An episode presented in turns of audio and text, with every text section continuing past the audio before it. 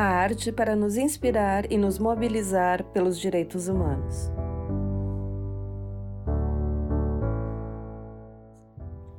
Sejam bem-vindas e bem-vindos ao nosso podcast. Esse podcast integra o curso Arte e Direitos Humanos Caminhos para uma Cultura de Paz Disponível na plataforma Lumina, é uma iniciativa da Universidade Federal do Rio Grande do Sul, pela Secretaria de Ensino à Distância e pelo Núcleo de Apoio ao Ensino à Distância.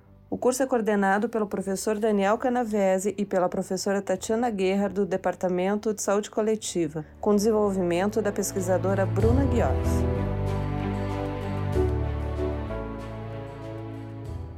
Na Declaração Universal dos Direitos Humanos foram definidos 30 direitos e liberdades inalienáveis e indivisíveis, ou seja, direitos e liberdades que são seus, intransferíveis e que não podem ser dissociados de você. Entre eles estão o direito à liberdade de expressão, de manifestação, o direito à educação inclusiva e de qualidade, o direito a gozar do mais alto nível possível de saúde e o direito à vida. Na Declaração Universal de Direitos Humanos, em 10 de dezembro de 1948, pela Assembleia Geral das Nações Unidas, temos no artigo 3 Todo ser humano tem direito à vida, à liberdade e à segurança pessoal. Nesse podcast, a conversa sobre arte e direitos humanos conta com João Roberto Ripper Barbosa Cordeiro, fotógrafo, Fotojornalista autodidata, tem papel primordial na defesa dos direitos e na fotografia documental de denúncia social. Sua atuação nesse campo é imensa em mais de 30 anos de contribuição. Publicou em 2009 o livro Imagens Humanas, com imagens selecionadas a partir de um acervo de 150 mil fotografias, que arrebatam um olhar e traduzem a realidade desse país. É um dos fundadores da Escola de Fotógrafos Populares no Observatório das Favelas, que forma profissionais em fotografia e jornalismo desde 2004, no conjunto de favelas da Maré, zona norte do Rio de Janeiro. Eu sou Tatiana Gerhardt e aqui comigo para entrevistar o João, meu colega Daniel Canavese. João, você tem dedicado seu trabalho há muito tempo a lutar contra regimes de opressão e a garantia do direito à vida nos diversos retratos né, que você faz. Uh, Imagens Humanas apresenta uma seleção de fotografias incríveis sobre as situações da nossa sociedade e a luta pela cidadania para, por cada um dos direitos humanos. E então esse olhar humanista em suas obras, ele traz reflexões profundas, incômodas, denúncias. Eh, você poderia falar um pouco sobre como percebe a nossa realidade e os desafios para a tentativa de retratá-la? Perfeito. É um prazer estar falando para vocês. É, eu, quando fui fazer jornalismo, eu acreditava em poder dar voz a quem não tem voz. Essa era a minha função como jornalista, né?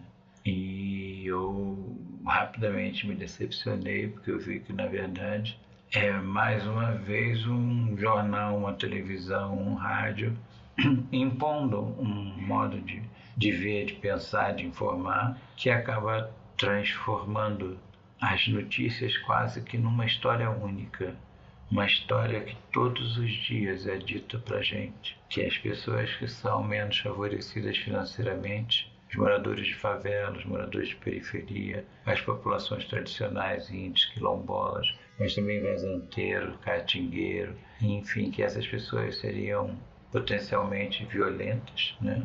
É embutido a elas vários crimes, quando na maioria das vezes elas são vítimas desse processo Acho que o mais fácil de se entender isso é olhando as favelas. É, desde que eu me entendo por criança, eu só ouço ver de forma diferente e cada vez mais crescente que na favela o que você fabrica é violência e morte. No dia seguinte, a mesma coisa. No outro dia, violência e morte. E assim vai. E o grande problema disso é que eu acho que se transforma num estereótipo problema dele não é nem se em alguma parte ele é verdadeiro ou não, é que ele se transforma na única verdade, na única verdade daquela comunidade, na única verdade daquela pessoa, na única verdade daquele grupo, daquele país, às vezes até como foi, por exemplo, o caso da Biafra, né? E, e isso de alguma maneira esse estereótipo, tudo que coloca as pessoas com uma só história, está é, tá ligado ao poder, né?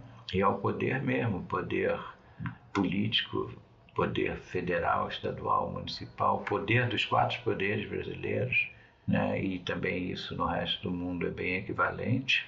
E o que, que isso faz, na verdade? Se usa uma tática de se informar no Brasil, infelizmente, na maioria dos casos, é, e resguardar aí que existem brilhantes é, jornalistas, né? Mas o quadro dominante da informação é você retirar toda a beleza, não é só a beleza física, mas principalmente a beleza dos fazeres de todas as pessoas que recebem a informação.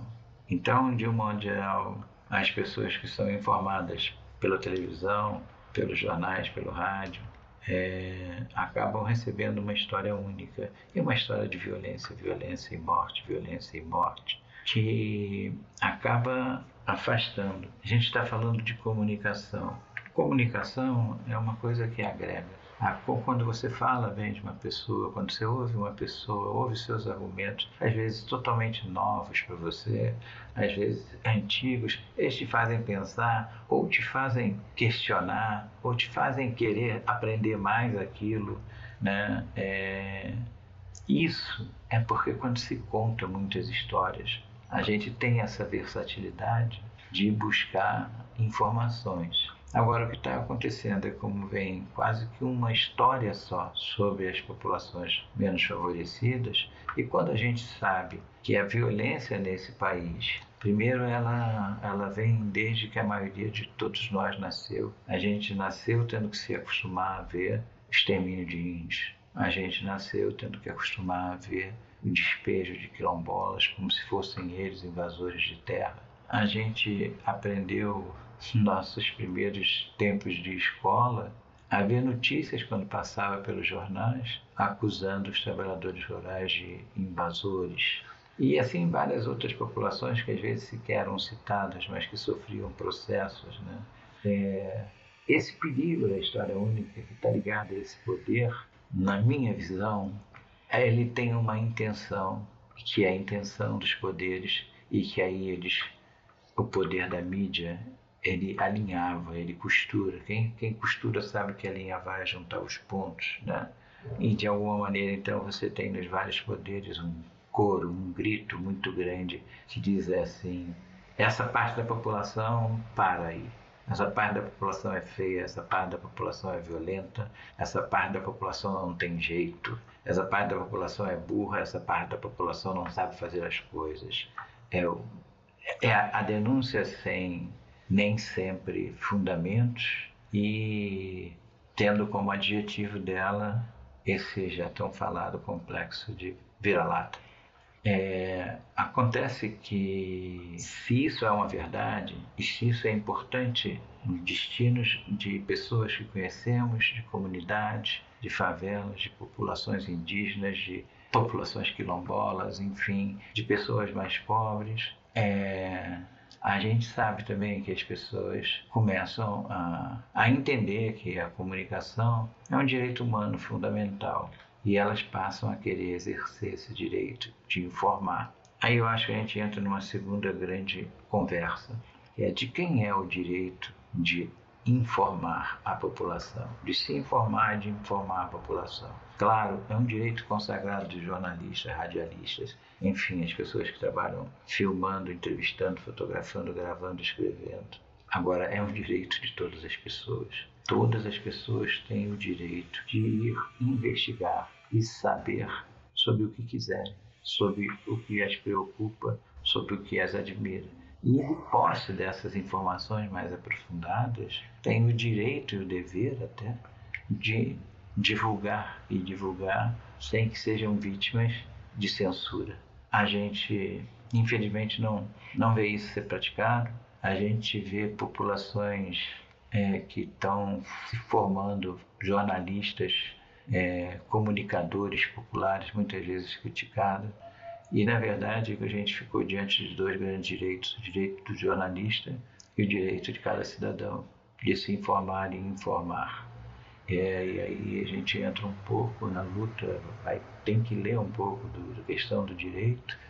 E eu, lendo sobre o, um dos juristas mais famosos nessa discussão, que é o Barbio, ele dizia que quando você está diante de dois direitos, dois direitos não tem que ser contraditórios se opor. É, o direito principal é aquele direito que é individual e universal. E nesse caso, direito à comunicação é um direito que é de todas as pessoas e que é de cada pessoa. Portanto, todas as pessoas têm o direito de fotografar, filmar, se informar, perguntar, escrever, apurar o que quiserem em todos os espaços públicos, né?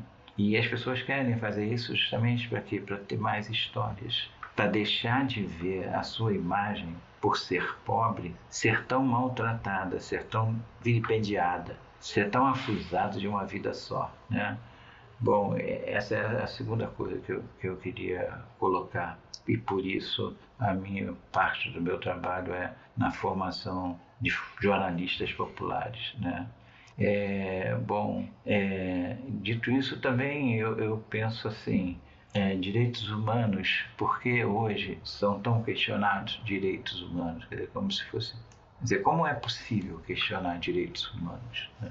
E aí eu, eu começo a entender que é tudo isso que a gente cresceu vendo como se fosse algo normal, vendo uma pessoa poder escravizar outra pessoa, é, ouvir, como a gente ouviu muito no passado e hoje ouve menos, ah, é melhor poder dar comida do que deixar a pessoa por aí. Né? É melhor ser escravo do que ser morrer de fome. Quer dizer, se criam premissas totalmente inverídicas para uma discussão que é muito maior, que é se você conseguir manter as pessoas nesse padrão de pobreza e você conseguir, através das suas vários poderes, entre eles o da comunicação, garantir e até exacerbar essa diferença de status quo, está feito esse pensamento de poder dominante no mundo, infelizmente, e no Brasil especialmente, que permite ter tantas diferenças sociais.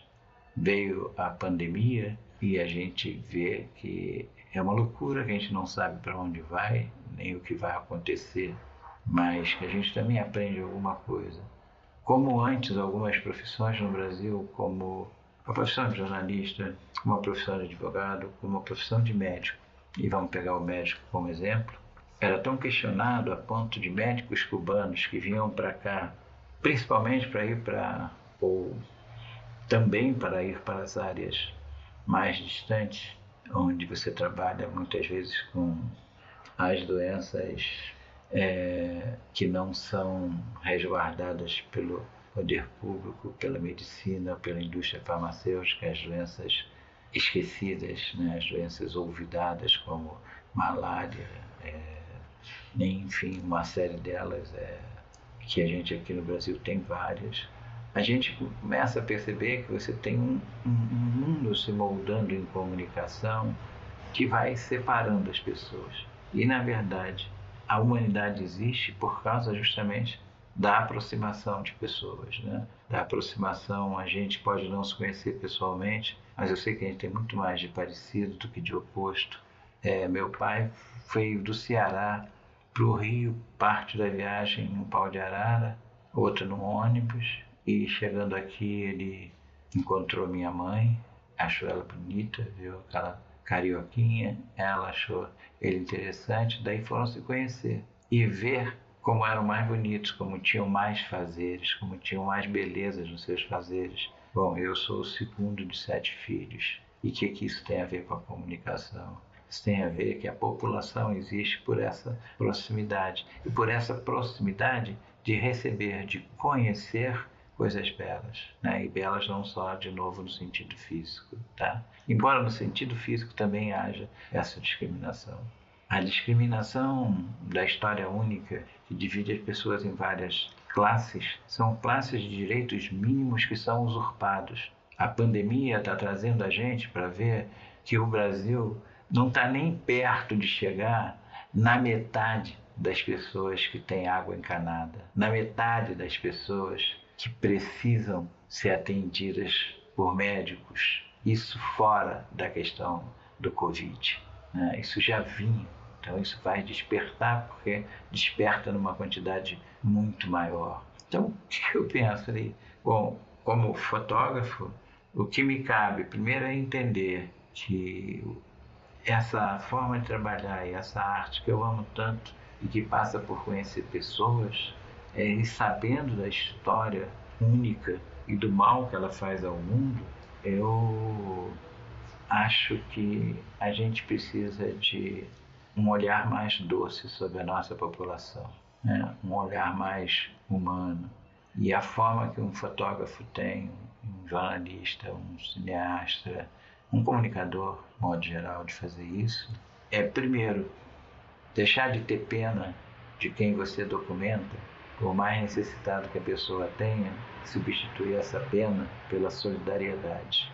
Quando você substitui pela solidariedade, você tenta com seu trabalho contribuir como uma pequena pedrinha na construção de um mundo melhor. Mas com isso você rompe uma das premissas mais mentirosas que existe no jornalismo, que é que o jornalismo é imparcial, que os jornalistas são imparciais, que os jornais ou TVs são imparciais. Isso é uma grande hipocrisia, né? Nenhum dos veículos é imparcial. E os jornalistas também não são imparciais, eles vão ouvir, eles têm seus pontos de vista.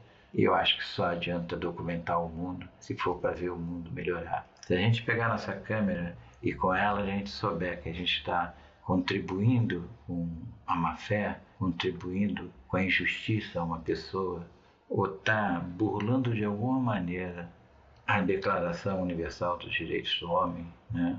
E foi por isso que eu disse que a comunicação ela, ela é um direito fundamental é, e que todo mundo tem o direito de exercer a comunicação, porque isso está escrito, se não me engano, no arquivo 19 da Declaração Universal dos Direitos dos Homens, e todas as pessoas têm o direito de investigar aquilo que desejam saber, e uma vez de posse dessas informações, possam distribuí-las sem que sejam sofrido censura. Bom, acho que essa é uma parte aí, pessoalmente, eu, eu acho que é muito gostoso você trabalhar tentando fazer com que o seu trabalho seja um pedacinho de nada, de uma estradinha que leva o fotografado a ser bem visto, a ser querido pela pessoa que vai ver a foto que vai ler o texto. Né? Aliás, outra grande hipocrisia que a gente aprende no jornalismo é que uma foto vale mais que mil palavras. Uma foto não precisa valer mais que mil palavras, nem palavras valerem mais que fotos. Em comunicação, em arte, não se compete, se soma. E uma bela foto, com uma linda história, pode ajudar a trazer de volta a dignidade que a história única durante muito tempo tirou da gente. Muito bom te ouvir, João, é, principalmente sobre essas, essa perspectiva né, de contar outras histórias.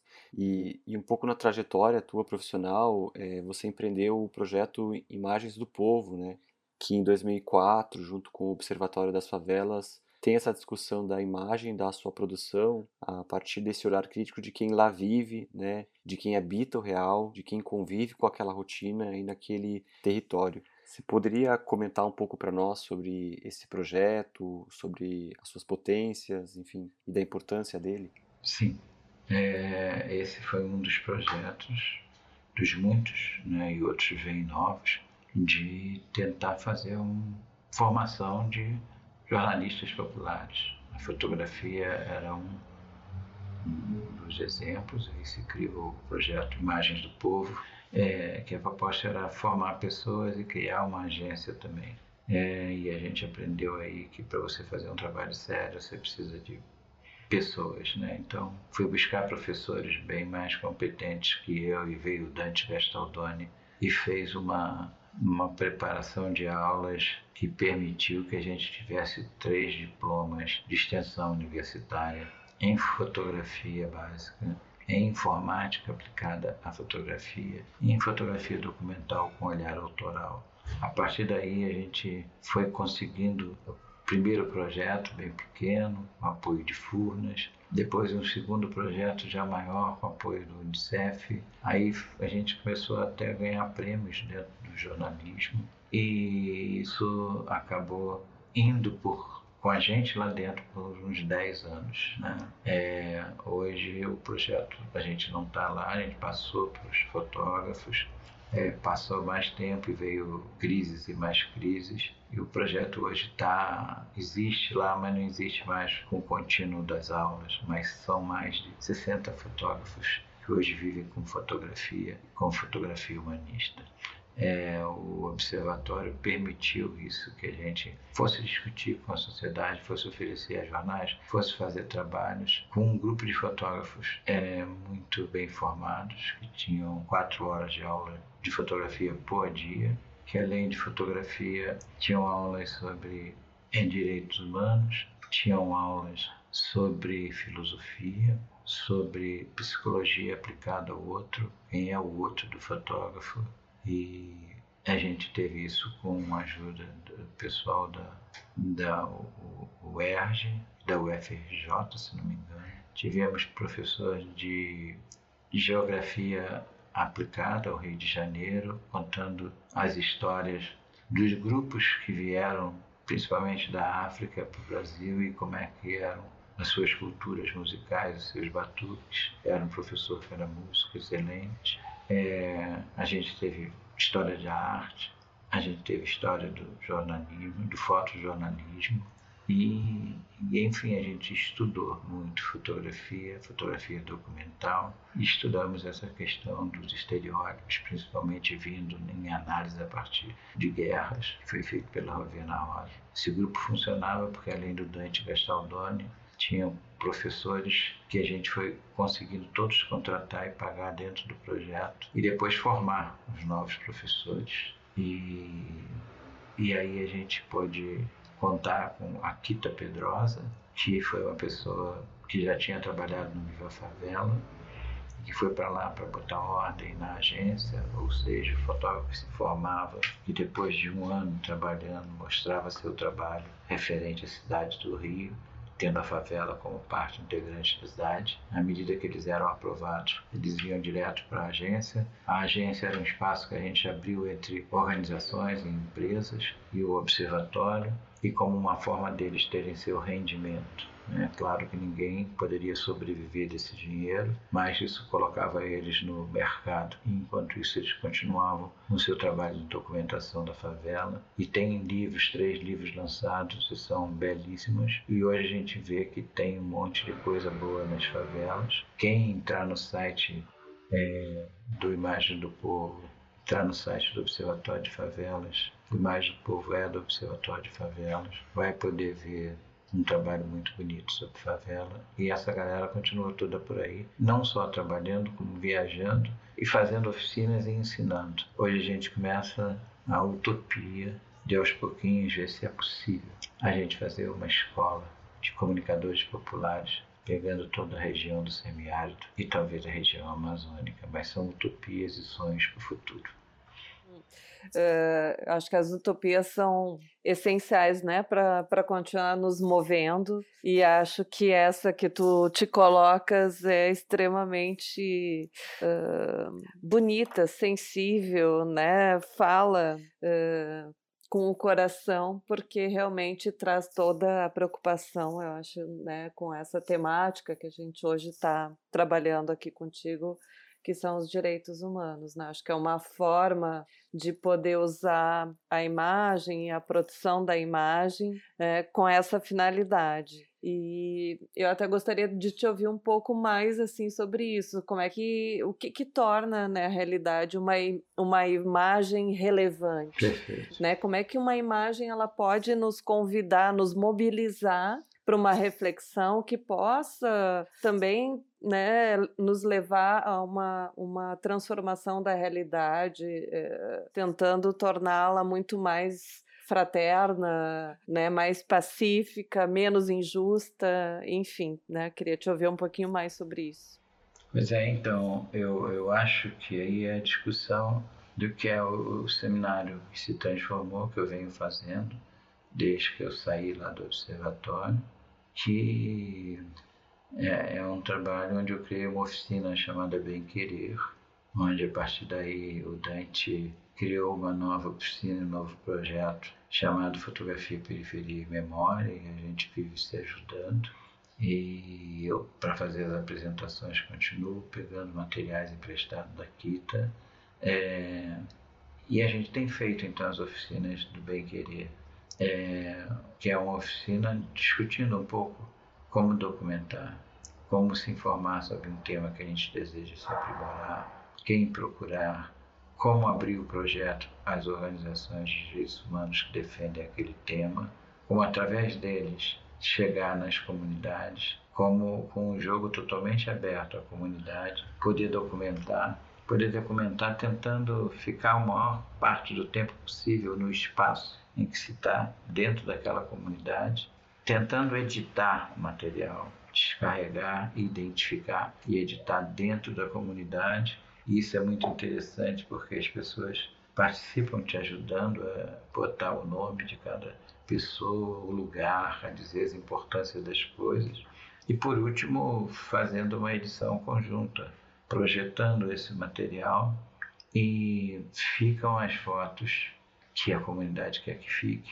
Porque se alguma delas fere, machuca alguém da comunidade, aquilo é retirado. E é retirado de tudo, é, é deletado, desaparece. A gente achou que isso é inverter um pouco as ordens que precisam tão ser invertidas. Hoje o poder da informação está na mão do, poder econômico mesmo.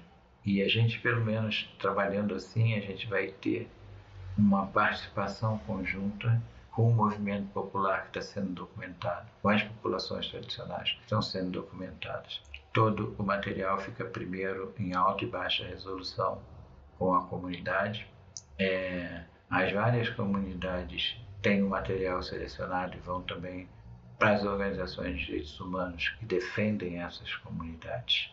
E aí tenta-se botar também, transformar em matérias, em projetos, em exposições, em campanhas humanitárias e, e, e dessa forma a gente vai. E eu acho que isso é muito bonito porque isso permite uma coisa que eu sempre buscava como fotógrafo, que é você conseguir ser aceito, é você sair emocionado e com mais força ao documentar uma comunidade de trabalhadores que ainda tem que se submeter a condições análogas a de escravo ou similares de escravo nas carvoarias da cana-de-açúcar, enfim. E também a luta das comunidades que estão lutando pela pequena produção. Né? Essa, essa coisa é, é, é, muito, muito interessante, é muito bom ver, ouvir, escutar a posição deles. Né? Acho que não é porque a gente é o técnico, dizer assim, é que a gente sabe tudo sobre o que vai a maior parte a gente aprende com quem documenta. É, Para mim isso é muito forte porque quando eu comecei a documentar, eu era muito mais novo que quase todas as pessoas com quem eu aprendi e fazia as matérias e as documentações. E hoje a gente continua. E eu já sou mais velho que a maioria das pessoas que continuam aprendendo.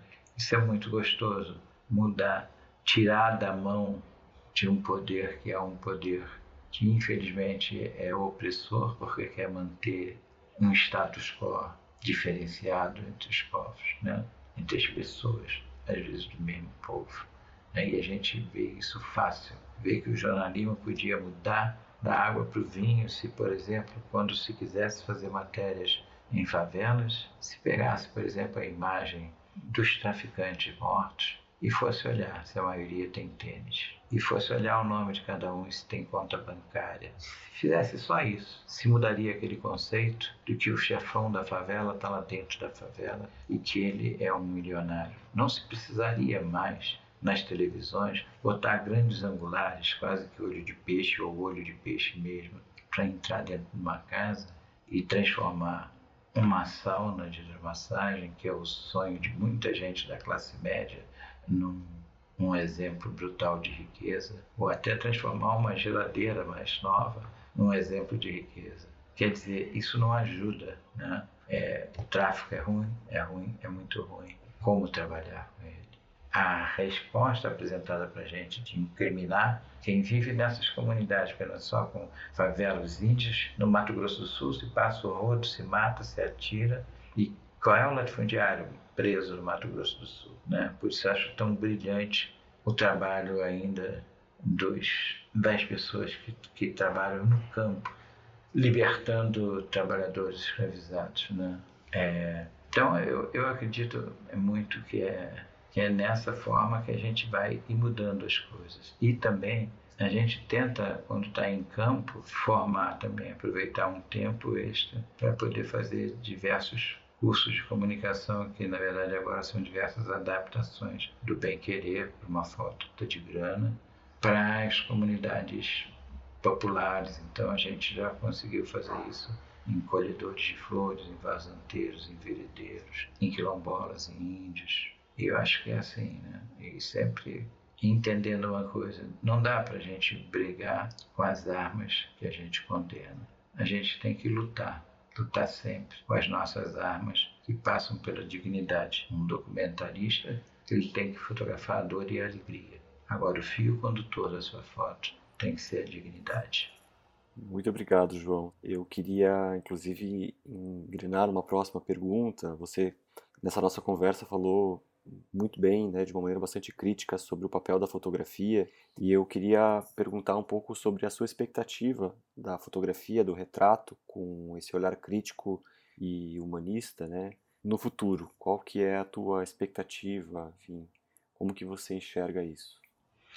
Olha, é, eu busco ser sempre uma pessoa que tenha otimismo para correr atrás da utopia.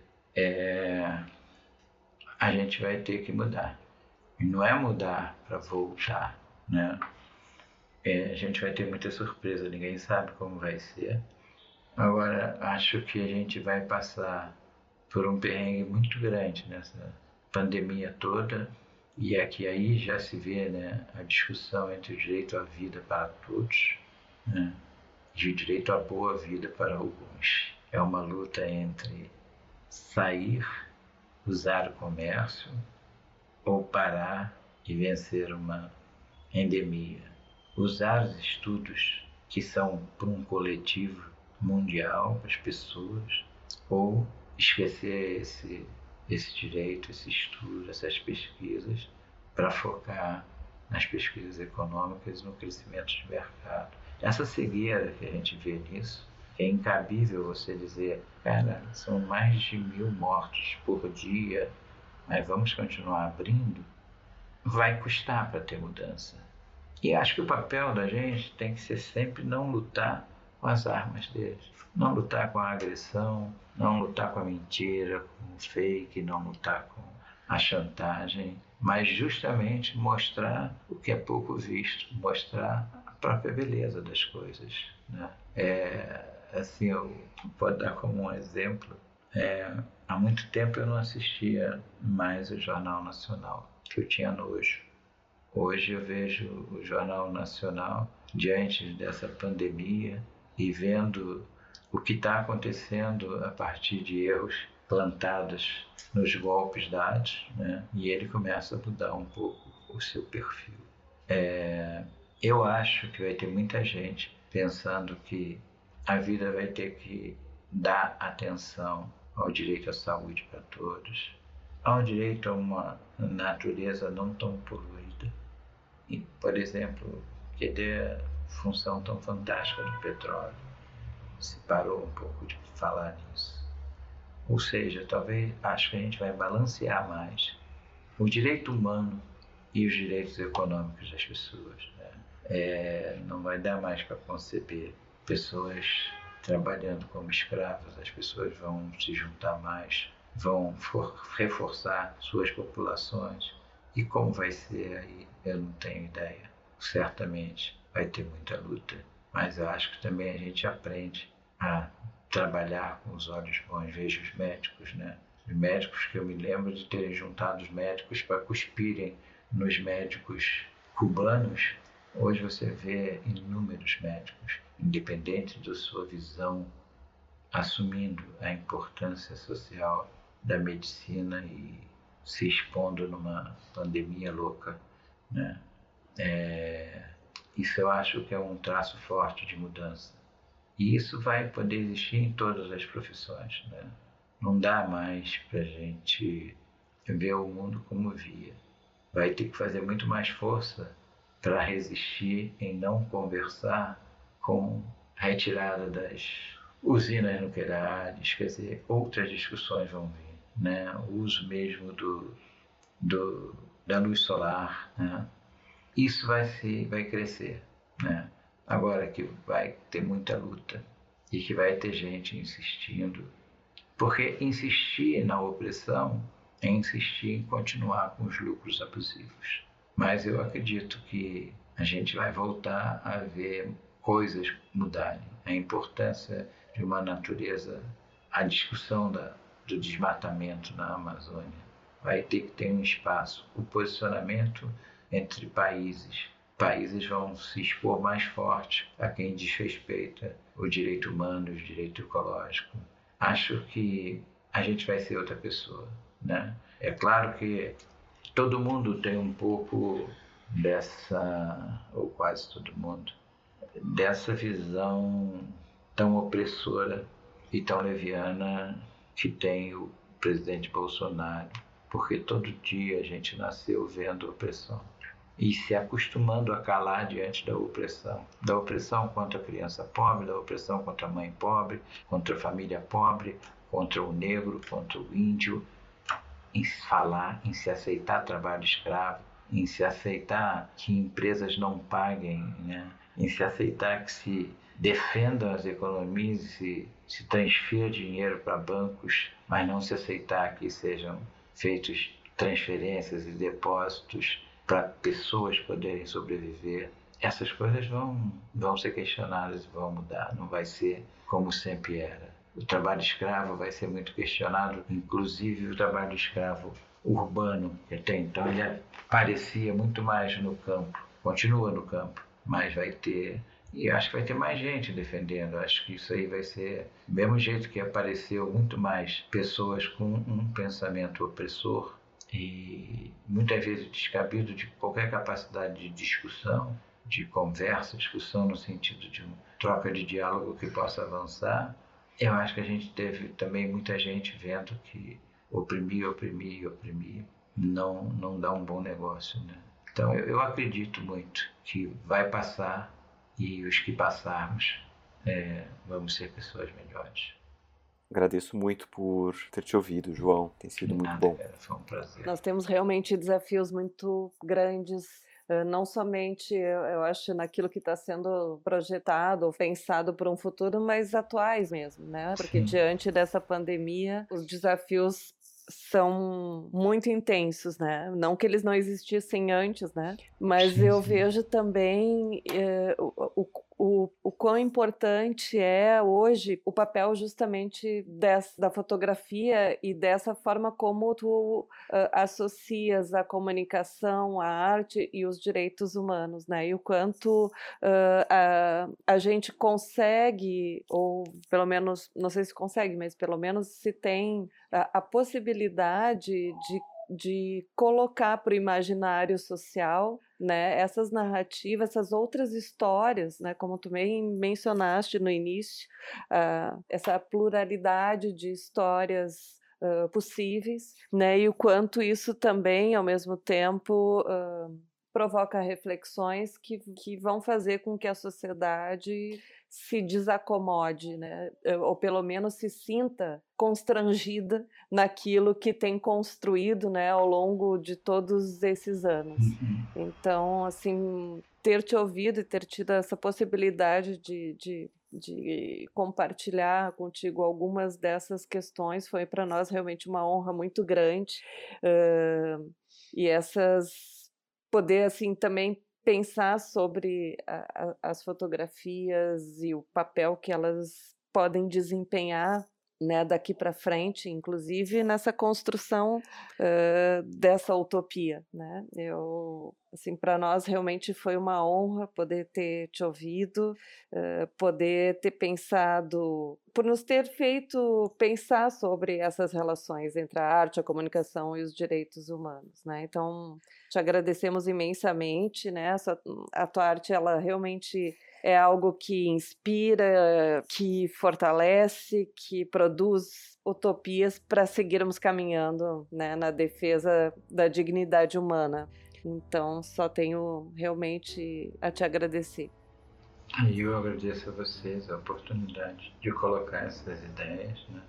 E, enfim, da gente continuar aí, juntos, lutando, né? Lavando as mãos, ficando em casa lutando. Muito bem. Tá bom? Muito obrigado. Um beijo no coração de vocês. Um grande obrigado. abraço. Obrigada. Tchau. Segundo a Anistia Internacional, direitos humanos são direitos e liberdades fundamentais que pertencem a cada uma e cada um de nós, em todas as partes do mundo. Liberdade, vida e respeito são temas essenciais para entender esse assunto. O curso Arte e Direitos Humanos Caminhos para uma Cultura de Paz é uma iniciativa da Universidade Federal do Rio Grande do Sul pela Secretaria de Ensino à Distância e conta com financiamento da Fundação de Amparo à Pesquisa do Rio Grande do Sul. Esse episódio foi produzido pelo professor Daniel Canavese e pela professora Tatiana Gerhardt, com apoio de Bruna Ghiorzi, pesquisadora e bolsista SEAD. Identidade visual e edição, Douglas Aguiar.